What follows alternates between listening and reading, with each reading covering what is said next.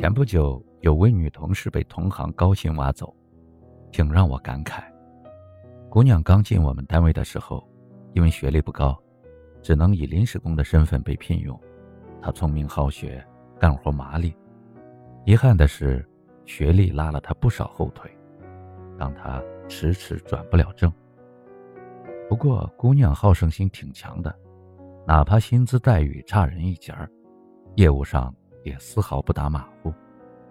他怕自己手慢耽误事儿，就天天在操作台上练习键盘盲打，速度练出来了，处理业务就很快。很多客户专门找他办业务。有了客户，他又开始在营销上下功夫。他把客户最关注的产品特点总结归纳出来，尽量用一句话讲明白，节省客户的时间。最让客户认可的是。他从来不刻意推销，而是根据每个人的真实需求去推荐合适的产品。客户都觉得他靠谱，介绍了不少亲戚朋友过来。随着客户资源越来越多，他的业绩也越做越好。时间长了，业内同行都知道他是个营销高手。县里新开的一家同行公司打听到他，向他抛出橄榄枝。直接开除了正式工的待遇和翻倍的薪水，学历低一点，起步晚一点，并不意味着一直落后于人。努力从来不看先决条件，你足够努力就快速成长，努力的过程也将成就你新的优势。只要朝着自己的目标不断努力，时间总会给你想要的惊喜。三年前，公司效益下滑。员工收入锐减，整个公司氛围特别低沉。同事们聊天的话题，不是羡慕别人的离职，就是抱怨收入太少。大家的状态也都特别消极。那段时间，我感觉整个人都不好了，不积极又不甘于堕落，想改变，却又无能为力。为了排解内心的苦闷，我在电脑上建了一个随笔文档。迷茫无措的时候，就写写字，劝说自己沉下心来读书学习。我每天早起两个小时读书，睡前一个小时写随笔，每天的计划都安排满格，竟然没有时间抑郁抱怨了。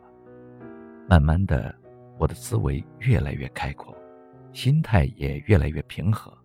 更惊喜的是，我的一篇篇随笔被许多平台转载。有的还获了奖，我也因此获得了新的工作机会。本以为那些苦苦挣扎的日子漫无边际，自己好像走进了死胡同，没有方向，也找不到出口。可当沉下心来试着去改变，竟也变成了自己曾经想成为的人。网上有人提过这样一个问题：那些相信以后会越来越好的人，他们的生活真的？越来越好了吗？点赞最高的一个回答说：“如果真的觉得到了人生的低谷，就要拥有一种反弹的力量，在绝望里开辟出一条路。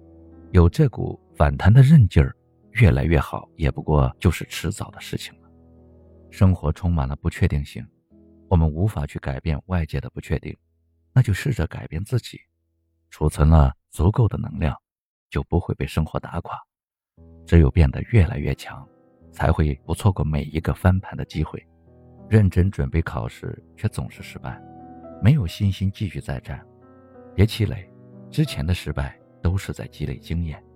认真分析原因，朝着成功继续发力。默默无闻工作多年，看不到晋升的机会，别灰心，从手头上最简单的事情做起，把简单做成专业。你一定能突破职业的天花板，人生是公平的，你只管努力，时间会给你答案，哪怕结果会迟到，但绝不会缺席。